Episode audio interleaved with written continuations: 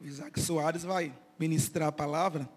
Por isso, que deixei para o finalzinho essa canção, para você entender que Deus, você falou que Deus vai tomar o lugar dele. Então, que seja verdadeiramente o que você acabou de cantar nessa hora.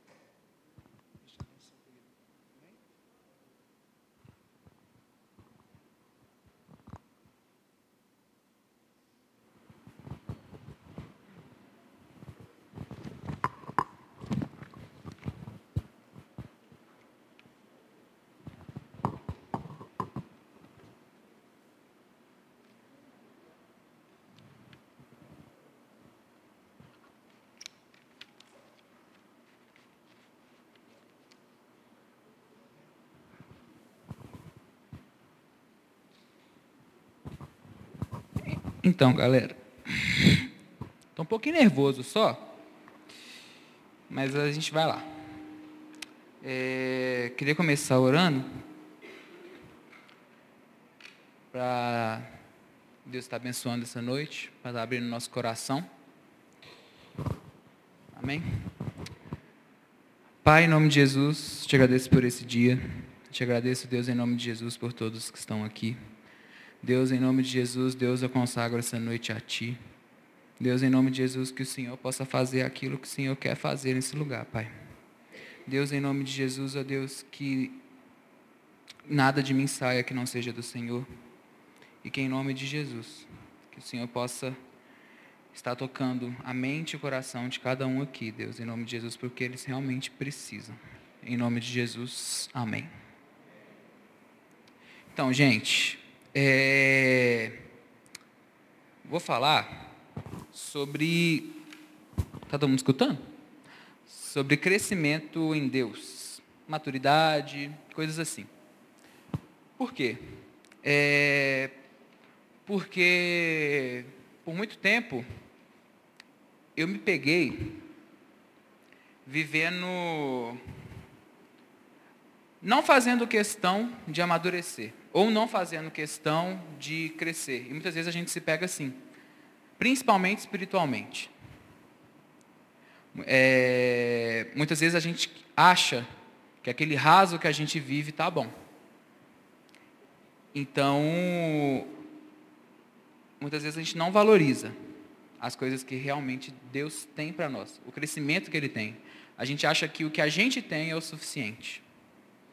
Então, assim, é, por que falar de maturidade espiritual, de crescimento? Primeiro eu quero abrir em Gálatas 4.1,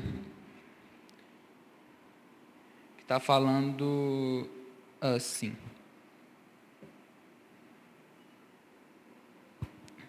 Pode ler?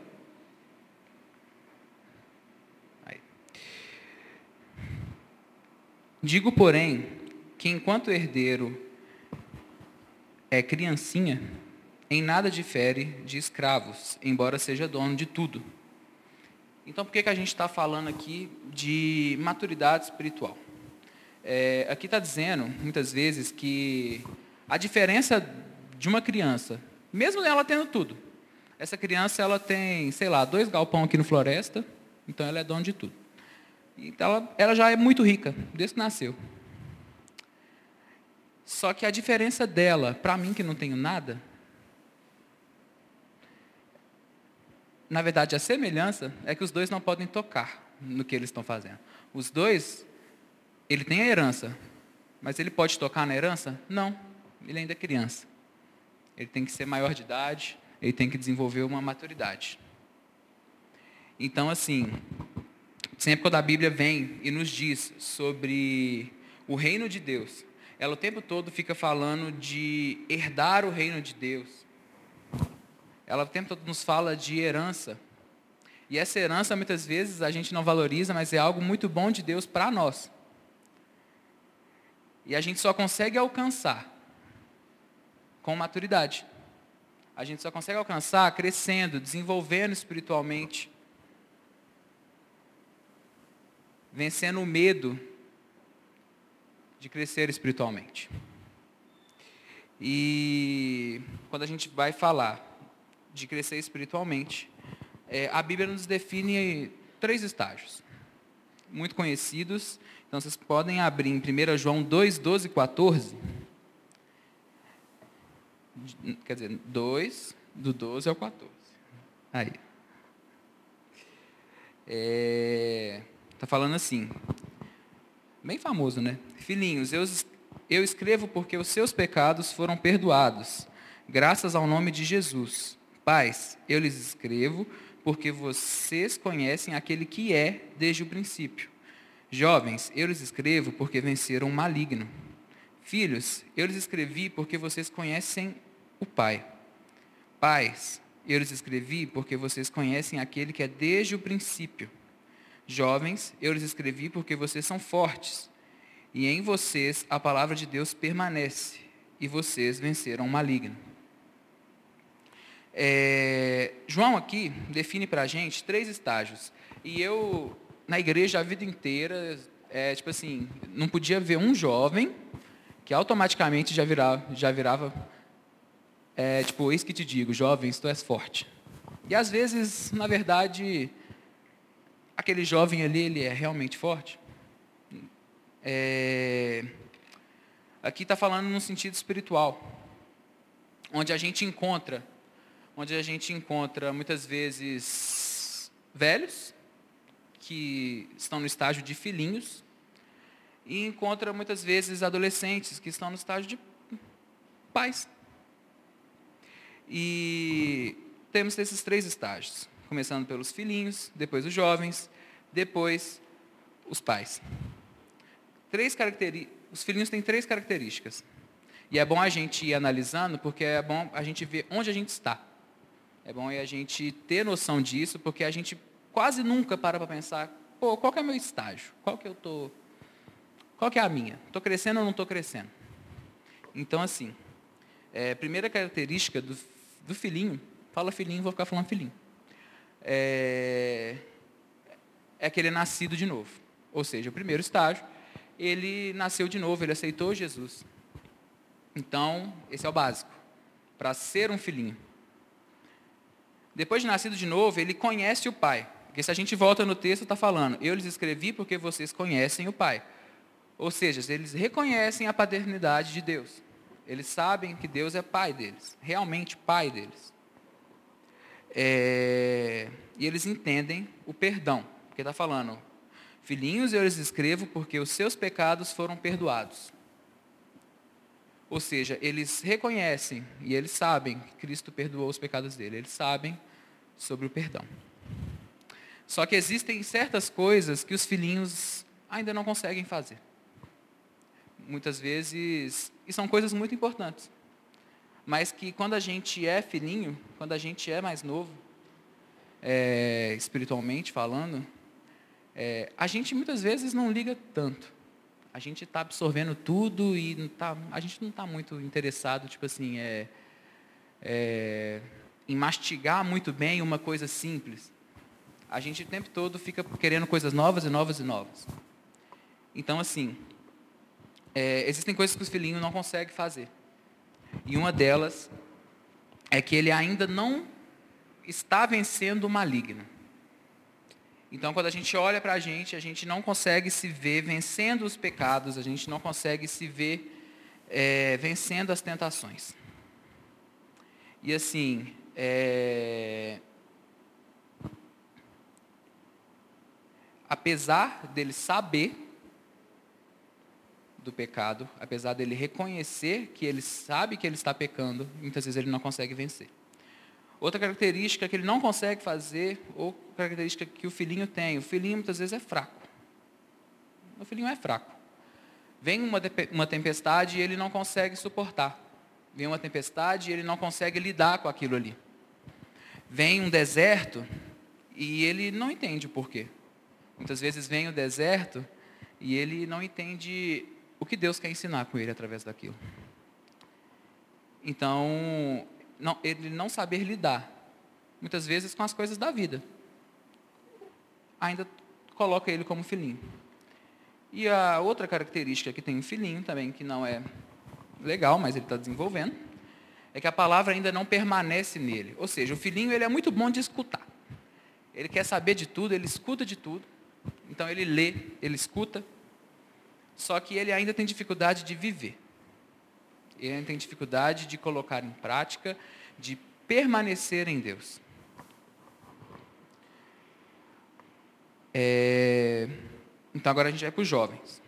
Os jovens, ele tem todas as características anteriores, as três características, que é ele é nascido de novo, ele conhece o pai e ele entende o perdão. E o jovem, diferente dos filhinhos, ele vence o maligno. O jovem, ele começa a conseguir viver em santidade. Como aqui está falando, jovens, eu os escrevo porque venceram o maligno. Então, nesse estágio, você já está conseguindo vencer suas dificuldades, passar sobre tentações. E nesse estágio também, o filhinho é fraco, o jovem é forte. É, ele passa a aguentar situações da vida. Então, vem uma tempestade, ele suporta. Ele tem um alicerce em Deus. Então, ele suporta a tempestade. Vem a tentação, ele muitas vezes entende. Por que daquilo ali? Então, ele é forte, porque está escrito, jovens, eu lhes escrevi porque vocês são fortes. E a palavra começa a permanecer no jovem. Quando você está no, no estágio jovem, é, você começa a dar alguns frutos, você começa a viver aquilo que você está falando. Por isso que está falando, jo, é, e em vocês a palavra de Deus permanece. Agora, tem algumas características que, assim, são poucas, bem, menor, bem menos do que os filhinhos. Que uma dessas características que não é tão legal é que os jovens eles têm conhecimento a respeito de quem é Deus, mas ele é raso. Ele é um conhecimento, pô, é um conhecimento que é o suficiente para alicerçá-lo, para ele suportar, para ele ser forte, mas ele ainda é muito raso. E o principal, o jovem ainda não teve filho. E aí, como ele não teve filho, a gente entra em paz. Que os pais têm característica de ter o quê? Um conhecimento profundo de quem é Deus. Porque está falando, pois eu lhes pais, eu lhes escrevo porque vocês conhecem aquele que é desde o princípio. Então eles realmente começam a entender a soberania de Deus. Eles começam a entender sobre santidade, eles começam a conseguir compreender e ensinar. E automaticamente eles começam a cuidar de filhos. Eles começam é, a ajudar filhinhos se tornarem jovens e jovens se tornarem pais. E todas essas características é bom a gente ir repassando com o tempo, porque assim, é, para que a gente não viva uma vida no piloto automático. Uma vida onde a gente onde a gente não está interessado em nada. Isso é um exemplo meu, que já aconteceu muito comigo, é que por muito tempo pode acontecer uma coisa muito boa, que eu ficava assim. Aí aconteceu uma coisa muito ruim, aí eu ficava assim também. Mas por que, que eu ficava assim? Porque se acontecer algo ruim, eu não vou decepcionar. E se acontecer algo bom, aconteceu, legal. Então, assim, a gente começa a viver no raso, a gente começa a viver no piloto automático, a gente não começa a não fazer questão de crescer em Deus. A gente não começa a não entender a importância. A gente esquece, por exemplo, que a herança de Deus, a gente só consegue sendo maduro. E algumas coisas acontecem que eu pensei, são muitas, não falei, não pus todas, acontecem para adiar nosso crescimento, nossa maturidade espiritual. É, e a primeira delas, que eu listei aqui, é independência de Deus e autossuficiência. É, isso aqui é um perigo. Quando a gente. Uma das principais características da maturidade espiritual é que você depende de Deus. Então você é maduro espiritualmente quando você depende de Deus. Só que isso diverge muito do nosso crescimento pessoal. individual. E quando a gente para para pensar, quando que a gente é maduro? Quando a gente começa a depender menos dos nossos pais, quando a gente começa a depender menos financeiramente, emocionalmente. Então, quanto mais independência, mais maduros somos, pessoalmente. E com Deus, quando a gente para para pensar em maturidade, em crescimento em Deus, é, quanto mais maduro você é espiritualmente, mais você consegue enxergar o quão dependente você é dele. Um exemplo disso que a gente tem na Bíblia é a vida de Paulo. A vida de Paulo. Pô, Paulo é aquele cara que vira para você e fala assim: é, é, eu, sou, eu sou muito ruim, parafraseando ele, e ao mesmo tempo ele fala: é, me segue aí porque eu faço as coisas de Deus. Parafraseando muito, perdão. Mas assim, é, na vida de Paulo, quando a gente pega no início do ministério dele, é, a gente pode ir lá em 1 Coríntios 15, 9. Que está falando assim, pois sou o menor dos apóstolos, e nem sequer mereço ser chamado de apóstolo, porque perseguir a igreja de Deus. Então, no início da caminhada dele, ele reconhecia que ele era o menor dos apóstolos. Ele era o menor, menor daquele grupo seleto ali de apóstolos. E aí quando você para para ler mais e observar a vida dele, você começa a perceber é, que seis anos depois, a conversa mudou um pouquinho. É, quando ele está seis anos mais maduro, lá em Efésios 3,8, fala.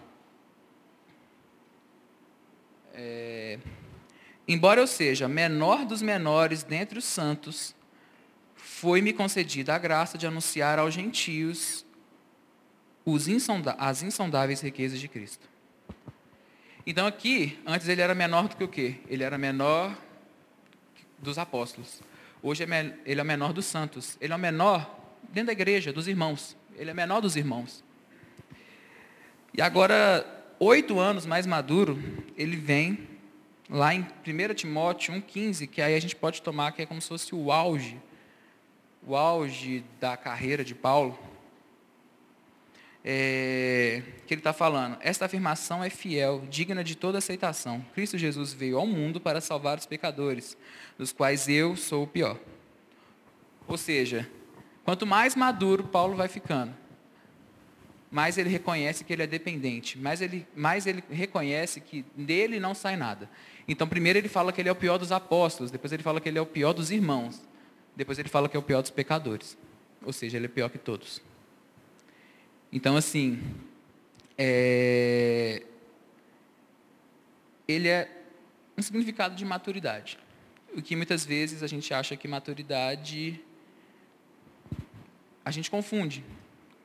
Porque a gente acha que é sempre se achar o melhor ou ter que ser o melhor. Mas na verdade, a maturidade espiritual começa quando a gente começa a ver que a gente não é nada sem Deus, que a gente depende completamente dele para fazer tudo.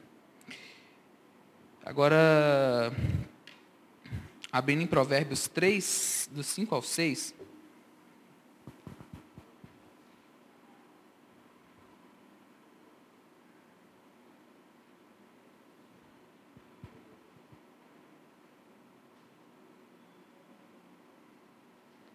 Está é, tá falando assim: Confia no Senhor de todo o teu coração e te estribes no teu próprio entendimento. Reconhece-o em todos os teus caminhos e ele endireitará tuas veredas. A gente tem uma tendência de apoiar em tudo, tudo. Então, muitas vezes a gente fala, pô, eu não apoio em nada. Aí você apoia em você mesmo. A gente tem uma tendência de sempre buscar algo para se apoiar. Sempre algo que algo que não vai geralmente fala, pô, algo que não vai me decepcionar. Vou me apoiar nisso aqui. E dá muito ruim quando a gente não percebe que, que Deus é o único onde não tem pecado, onde é o único que sabe o melhor para você, e quando a gente não depende dele. Então, muitas vezes a gente está tentando cumprir o propósito de Deus. Deus chegou para você e falou assim: é, pô, eu tenho essa vontade para você, eu quero que você faça isso. Ou muitas vezes, ou muitas vezes ele simplesmente fala algo simples, tipo, oh, permaneça em mim, faça isso, isso, isso. E o problema é que a gente tenta cumprir a vontade dele com as nossas forças.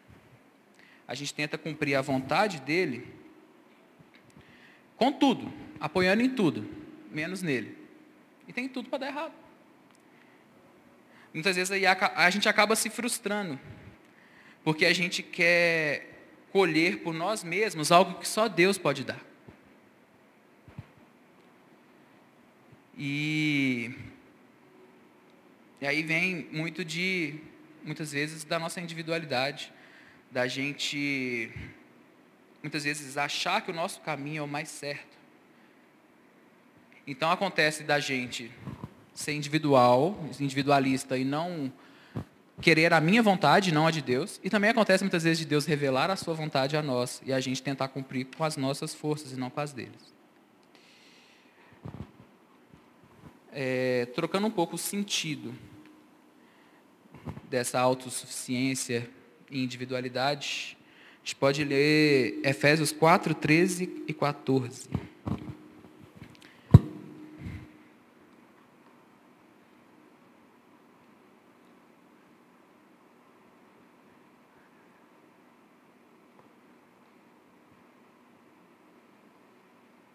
Está escrito assim: é, até que todos alcancemos a unidade da fé e o conhecimento do Filho de Deus e cheguemos à maturidade, atingindo a medida da plenitude de, de, de Cristo. O propósito é que não sejamos mais como crianças, levados de um lado para o outro pelas ondas, nem jogadas para cá e para lá, por todo vento de doutrina e pela astúcia e esperteza dos homens que induzem ao erro.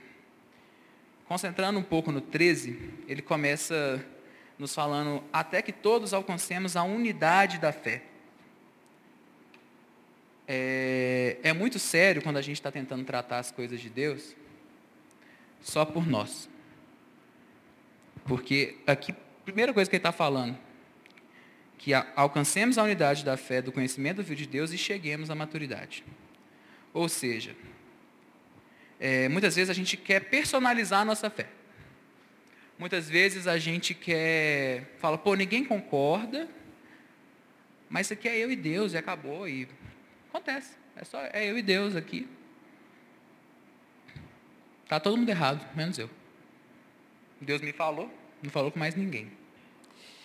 E assim, é, a gente não busca alcançar unidade de fé a gente não, a gente não reconhece os nossos próprios erros. A gente tem, é, muitas vezes, quando somos autossuficientes, individualistas, a gente acaba se tornando extremamente egoísta e achando que tudo, se envolve, tudo, que, tudo envolve em mim. Não sei falar. tudo envolve ao redor de mim. Mas, assim, é, se a gente fosse perfeito, a gente nem precisaria estar aqui. Da mesma forma que é, Jesus fala que não há sombra de variação entre ele e Deus. Muitas vezes, quando a gente quer personalizar a nossa fé, a gente está falando que não há sombra de variação entre eu e Deus e é a minha fé que está certa. É isso aqui que está certo. Então, assim, é, e aí vem o individualismo, vem o egoísmo, vem a autossuficiência. Em Eclesiastes 4, 9, 12, está falando. É melhor ter companhia do que estar sozinho, porque maior é a recompensa do trabalho de duas pessoas. Se um cair, o amigo pede ajudá-lo e levanta-se. Mas pobre do homem que cai e não tem quem o ajude a levantar-se. E se dois dormirem juntos, vão manter-se vão manter-se aquecidos. Como, porém, mantém-se aquecido sozinho? Um homem sozinho pode ser vencido, mas dois conseguem defender-se. Um cordão de três dobras não rompe com facilidade. Então, assim, é, a gente personaliza a nossa fé e muitas vezes a gente, é, por não querer conviver, por, por não querer se desafiar a conhecer ou a ter novas experiências com pessoas. Muitas vezes a gente tem inúmeras razões para isso. Só que assim, a gente dificulta a nossa caminhada. A gente dificulta demais. Porque a gente sabe que com o próximo aquilo ali vai ser mais fácil. Que ele vai poder me levantar. E que chegaremos mais longe. Porque um vai fortificar a fé do outro. A fé vem pelo ouvir. Às vezes você não ouve nada. E assim, é... então assim, a gente não pode a gente muitas vezes o que adia nosso crescimento com Deus é a gente ser extremamente individualista. Extremamente, a gente confiar mais em nós. Muitas vezes a gente não percebe. Você não fica falando o dia inteiro assim, é, é ah, não gosto de ninguém, ah, a minha fé que é, que é certa, mas muitas vezes as nossas atitudes mostram isso. Outra coisa que adia muito o nosso crescimento em Deus, a nossa maturidade, é, nós, esse aqui é famoso, a procrastinação. Assim, é, exemplo de procrastinação que a gente tem. Modo soneca do telefone, que isso aqui já foi a pior coisa que já aconteceu. a cada 10, 10 minutos eu, você acaba procrastinando de ir para aula, né? Ou de trabalhar. É, deixar assuntos importantes para depois, por preguiça, medo. É, a procrastinação, muitas vezes, ela vem, vem para a gente. É, alguém te dá alguma coisa para você fazer. Aí você fala, pô, não vou conseguir fazer do jeito que eu queria fazer. Aí você fica preocupado com isso, aí você fica com aquilo na cabeça. Aí vem um alívio muito rápido na sua cabeça, que é tipo, nem vou começar. Porque, para que começar? Porque no final vai que dá errado. Para que, que eu vou começar? Então a gente se prende muitas vezes com medo de começar. A gente se auto-sabota. A gente se. A gente tem tudo a ganhar com Deus. Mas muitas vezes temos medo de sair da nossa zona de conforto. É, um exemplo meu de procrastinação, sempre, eu sempre deixei copo, garfo, é, talher, talher, garfo, é, sei, deixei, deixava tudo debaixo da minha cama. Tudo, tudo, tudo, tudo, tudo. Tudo, tudo. Com a desculpa de que, mãe, depois eu levo. Não, depois eu levo, com certeza. Ou seja, lá em casa não há mais copos. Quebrou todos. Por quê? Porque vai passar a vassoura embaixo da cama e aí acaba com tudo. E assim, é... de onde vem isso? O negócio da procrastinação que muitas e muitas vezes envolve um pecado, que é a preguiça. Muitas vezes, e o pecado nos afasta de Deus, então como é que a gente quer? Como a gente quer crescer em Deus? Procrastinando. A gente deixa nosso crescimento para depois. É, e nada evolui na nossa vida. Você pode parar para pensar, se nada está evoluindo na sua vida, você conhece alguém que nada está evoluindo. Você não deixa pesquisar muito, não. Geralmente você procrastina muita coisa. Muita coisa. Então, assim, e é bom a gente analisar pequenas coisas que a gente procrastina, porque isso vai virando uma bola de neve e a gente acaba procrastinando nossa vida com Deus. A gente acaba procrastinando as nossas mudanças, o nosso crescimento, a gente procrastina é, o pecado. Muitas vezes fala, pô, vou pecar aqui.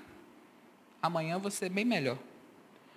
O procrastinador, muitas vezes quando a gente procrastina, a gente acredita que amanhã tudo se resolverá. Que existe um dia perfeito, onde você será perfeito, onde você terá capacidade de fazer, onde você terá forças, e esse dia é amanhã. E assim, é igual unicórnio, isso não, não, não, não, não existe, entendeu? Porque esse dia nunca chega. Esse dia, na verdade, é só para aliviar. E assim, é... procrastinação, na maioria das vezes, pode vir de preguiça, pode que nos faz ficar parados. Muitas vezes ela pode vir de ansiedade, medo. E assim, é, a Bíblia em Mateus 6, 31, 34, está falando assim. Portanto, não se preocupem dizendo, que vamos comer, ou que vamos beber, ou que vamos vestir, pois os pagãos é que, é que correm atrás dessas coisas. Mas o Pai Celestial sabe que vocês precisam delas. Busquem, pois, em primeiro lugar o reino de Deus e a sua justiça, e todas essas coisas serão acrescentadas a vocês. Portanto, não se preocupe com o amanhã, pois o amanhã trará suas próprias preocupações. Basta cada dia o seu próprio mal. E o problema do procrastinador é que ele vive no amanhã. Ele vive pensando que um dia eu serei melhor. E isso por preguiça e por ansiedade e por medo. E muitas vezes o medo, igual eu falei no começo, muitas vezes a gente para, a gente começa a viver no piloto automático. Por quê? A gente começa a viver no piloto automático porque a gente tem medo de enfrentar as situações. E tendo medo de enfrentar as situações, você prefere não enfrentar nada e você fica estagnado. E se acontecer algo bom, glória a Deus. Não aconteceu? É, acontece. Então, tipo assim, é muito bom que a gente comece a valorizar. Valorizar pequenas coisas que acontecem. É muito bom a gente. É, pô, hoje eu consegui fazer dieta. Entendeu? Não, hoje eu comi alface. Assim, não, graças a Deus eu tive força para ler a palavra hoje. Você não tem que pensar, nossa, graças a Deus eu estou há um ano lendo a palavra. Não, não, graças a Deus ali dois segundos. Mas assim, você tem que valorizar. A gente desvaloriza o que Deus faz na nossa vida. E a gente muitas vezes é, não dá, acaba não dando valor. E como a gente não dá valor, a gente para de ver o que Deus faz. E a gente para de enxergar que Deus está agindo, porque a gente não dá valor às pequenas coisas que Ele faz.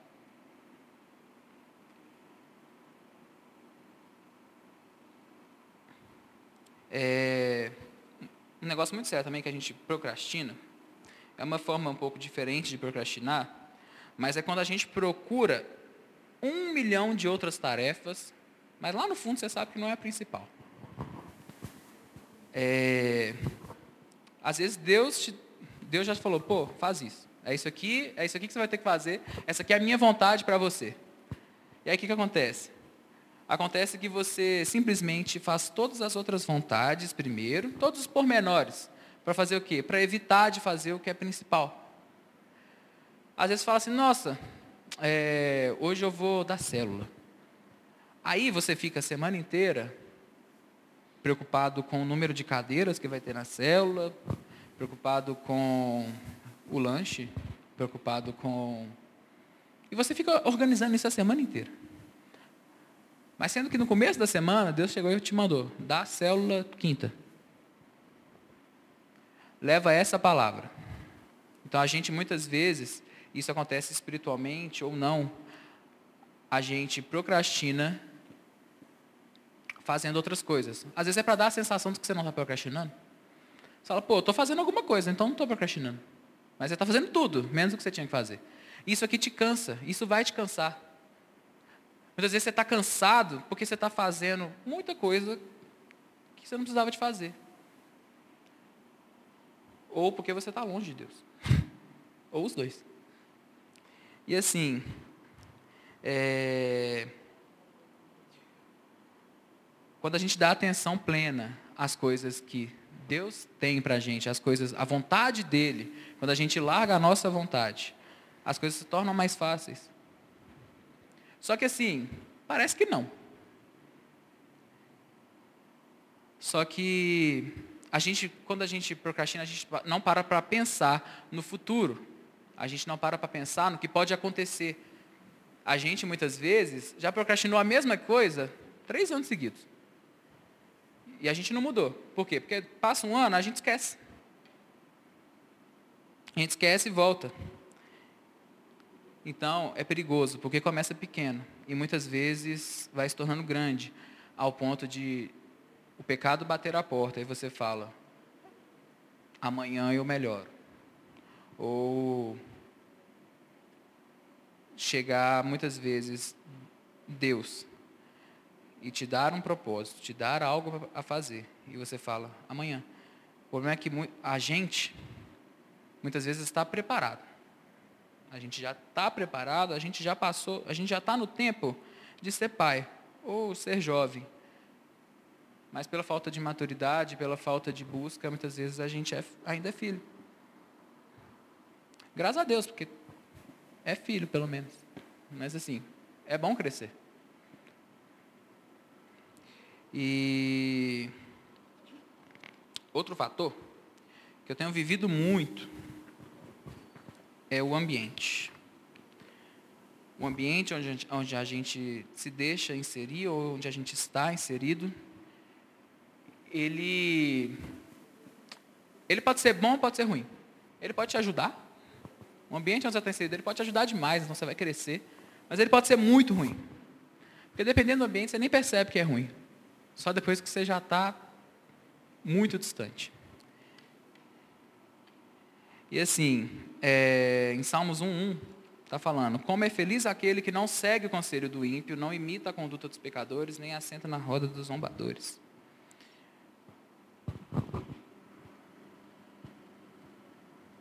Então, assim, é muito importante que a gente priorize.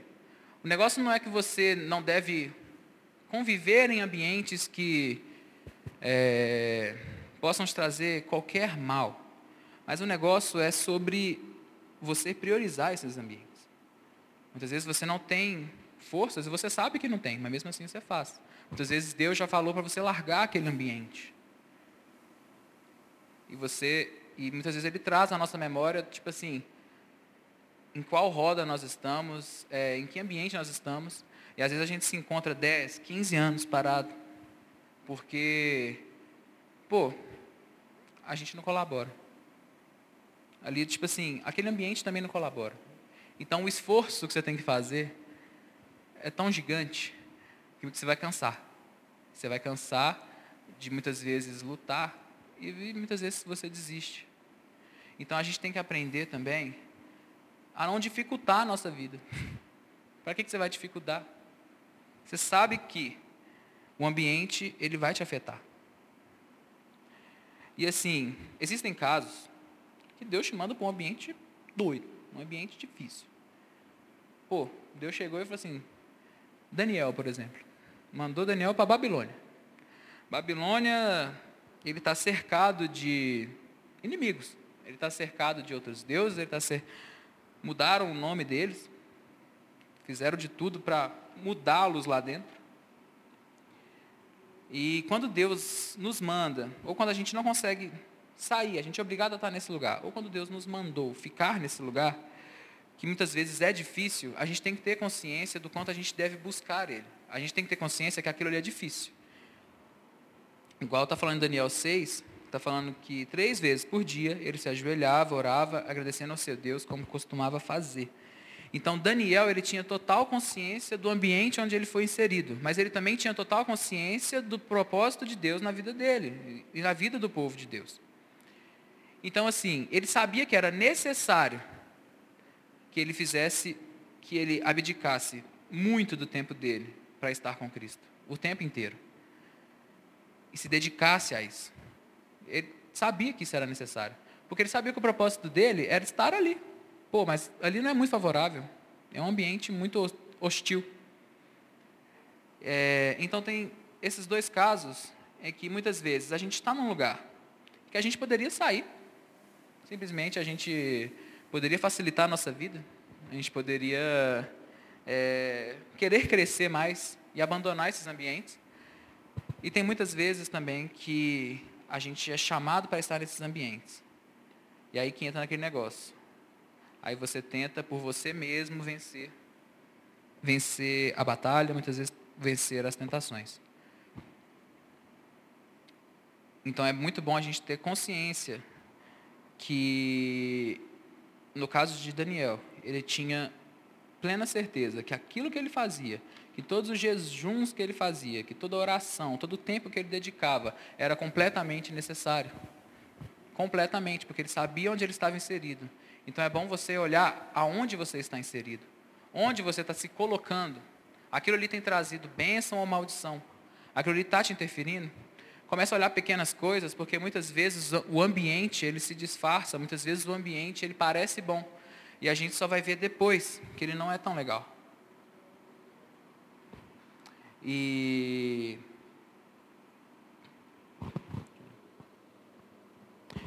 terminando, a gente vai para o tópico de como que a gente cresce, né?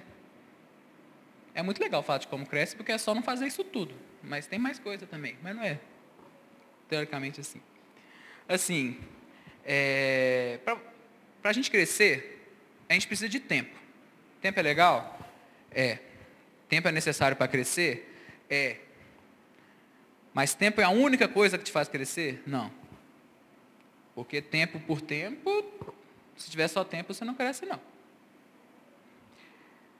É, em 1 Pedro 2,2 está falando, como crianças recém-nascidas, desejem de coração o leite espiritual puro, para que por meio dele cresçam para a salvação. Então, não é só tempo, também é alimentar-se. Então, às vezes, se você alimenta bem, o tempo vai ajudar. Às vezes vai ser menor, às vezes vai ser maior, depende do que Deus tem para a sua vida. Mas assim, é, alimentar-se de Deus é o principal, principal coisa que devemos fazer para poder crescer. Agora, que alimento é esse? Aí a gente vai ver Mateus 4,4, que diz, Jesus respondeu, está escrito, nem só de pão viverá o homem, mas de toda palavra que procede da boca de Deus. Ou seja, ouvirmos a boca de Deus, ouvirmos a palavra de Deus, buscarmos ter a Deus buscarmos compreender, buscarmos escutá-lo. Isso é alimentar de Deus.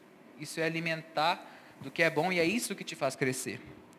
Só que uma coisa que atrapalha muito, que a gente muitas vezes espera a vontade de adorar a Deus vindo do nada. Você vai estar deitado e a vontade de adquirir conhecimento, de ouvir a voz de Deus vem do nada. Com certeza. Deus pode chegar lá e te mostrar. Só que assim, Quando a gente vem, a gente vai em Deuteronômio 30, 19, está falando. Hoje invoco os céus e a terra como testemunhas contra vocês, de que coloquei diante de vocês a vida e a morte, a bênção e a maldição. Agora escolham a vida, para que vocês e seus filhos vivam. Também está falando lá em Salmo 119, 30. Escolhi o caminho da fidelidade, decidi seguir as tuas ordenanças. A gente tem que pelo menos tentar a gente tem que decidir buscar a Deus. A gente tem que levantar e parar de esperar que desça do céu essa vontade de aprender sobre Deus. A gente, a gente tem que parar de falar assim, Deus. A gente tem que realmente se analisar. Às vezes, às vezes a gente acha que a gente vai se analisar sozinho e Deus vai falar, pô, você está errando nisso aqui, e Ele realmente vai falar. Só que assim, Comece a analisar os ambientes, comece a analisar as suas atitudes, comece a analisar o quanto o quão você valoriza crescer em Deus. Comece a tomar essas atitudes, comece a querer fazer isso. E assim,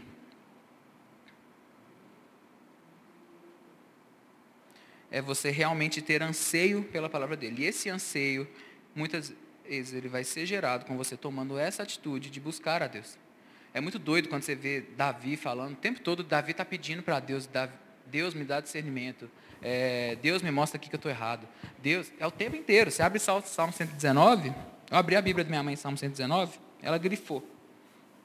Na primeira, nas primeiras duas páginas, eu vi, tipo assim, sem brincadeira, uns sete, umas sete frases dele falando, é, Deus me ensina isso, Deus me ajuda nisso.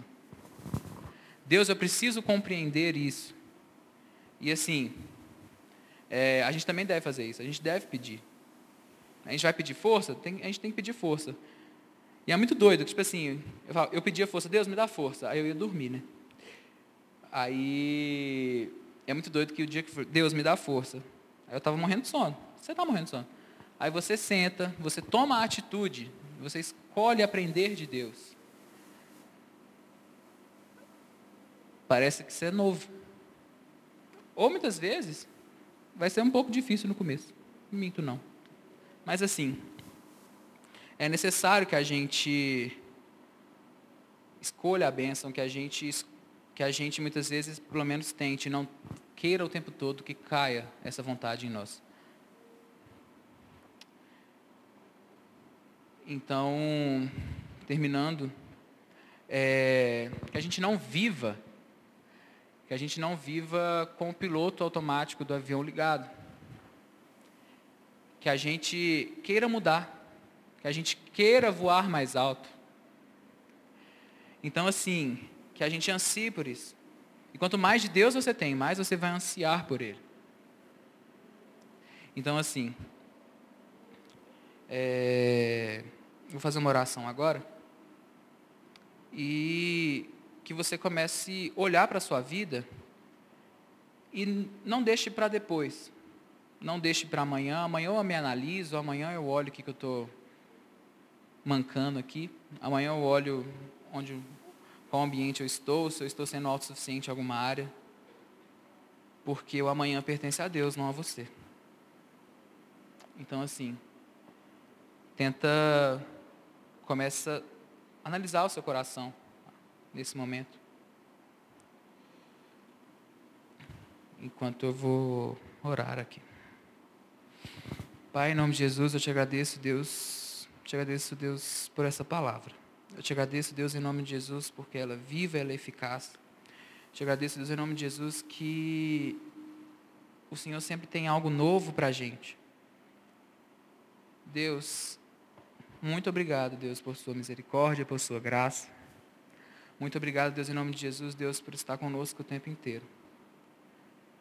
Deus, em nome de Jesus, que o Senhor possa trazer à nossa memória, Deus, aquilo que te traz esperança, Pai. Aquilo que nos traz esperança, Deus. Em nome de Jesus, Deus, que o Senhor nos mostre, Pai. Exatamente, Deus, onde estamos errando, até mesmo nas pequenas coisas, ó Pai. Em nome de Jesus, nós sabemos que muitas vezes é necessário um tempo, muitas vezes é, queremos atropelar o nosso crescimento. E Deus, que em nome de Jesus, que o Senhor mostre quando a gente deve crescer. E mostre também quando a gente deve aprender mais de Ti antes de crescer, Pai. Deus, em nome de Jesus, Deus, muitas vezes estamos muitas vezes estamos tomando atitudes. Atitudes de um estágio de maturidade que não é o nosso. E, Pai, nós pedimos, Deus, em nome de Jesus, que o Senhor desenvolva primeiro, Deus, estágio por estágio em nosso coração. Deus, em nome de Jesus, para que sejamos realmente fortes, ó Deus. Para Deus, em nome de Jesus, que a gente não desmorone com qualquer vento que bate, Pai. Em nome de Jesus, ó Deus, nos capacite, Deus, em nome de Jesus, para aprender de Ti. Porque sem Ti não somos nada e não conseguimos nem mesmo compreender o Senhor. Em nome de Jesus, ó Deus. Amém. Marquinhos. Uhul!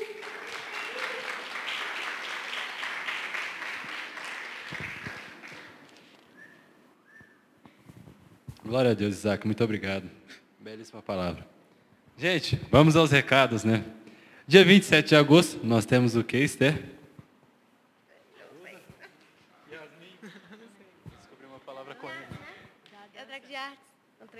Culto de artes. Mas o tema não é só artes, o tema é alegria. Então, prepare a sua apresentação com uma apresentação artística, né? seja ela desenho, música ou outras formas, né, dança, teatro, o que for, com o tema de alegria, não só com a arte, né, gente? E se vocês quiserem fazer sua inscrição, é comigo, pessoal do Under, ou com a Rosane, pessoal aí mais velho, mais 18 os idosos da nossa Rede Plus, né, gente? E nós temos outra informação. Quem está aí na transição do Under para a Rede Plus, ou está na Rede Plus e não tem uma célula, chama a Rosane a Rosane, o Ambrosio ou a Ju e o Rico para entrar numa célula, viu, gente? Não fica sem uma célula, não, que célula é bom, comunhão aí. E acho que é isso, né? Alguém tem alguma coisa para falar? Fale agora ou cale-se até o próximo sábado. É. Então vamos terminar, né? Eu vou orar aqui para a gente terminar. É, pai, muito obrigado por nós podermos estar aqui mais um dia diante do Senhor, louvando ao Senhor, Pai. Nós pratiquemos a palavra do Isaac durante a nossa semana e que a gente possa sair da inércia, né, Pai? Em nome de Jesus. Que o Senhor abençoe agora o nosso fim de noite e o nosso final de semana. Que durante a semana, não só a palavra do Isaac seja praticada, mas que nós busquemos ao Senhor incessantemente, Pai. Que nós tenhamos fome e sede da Tua presença e da Tua palavra. Em nome de Jesus, amém.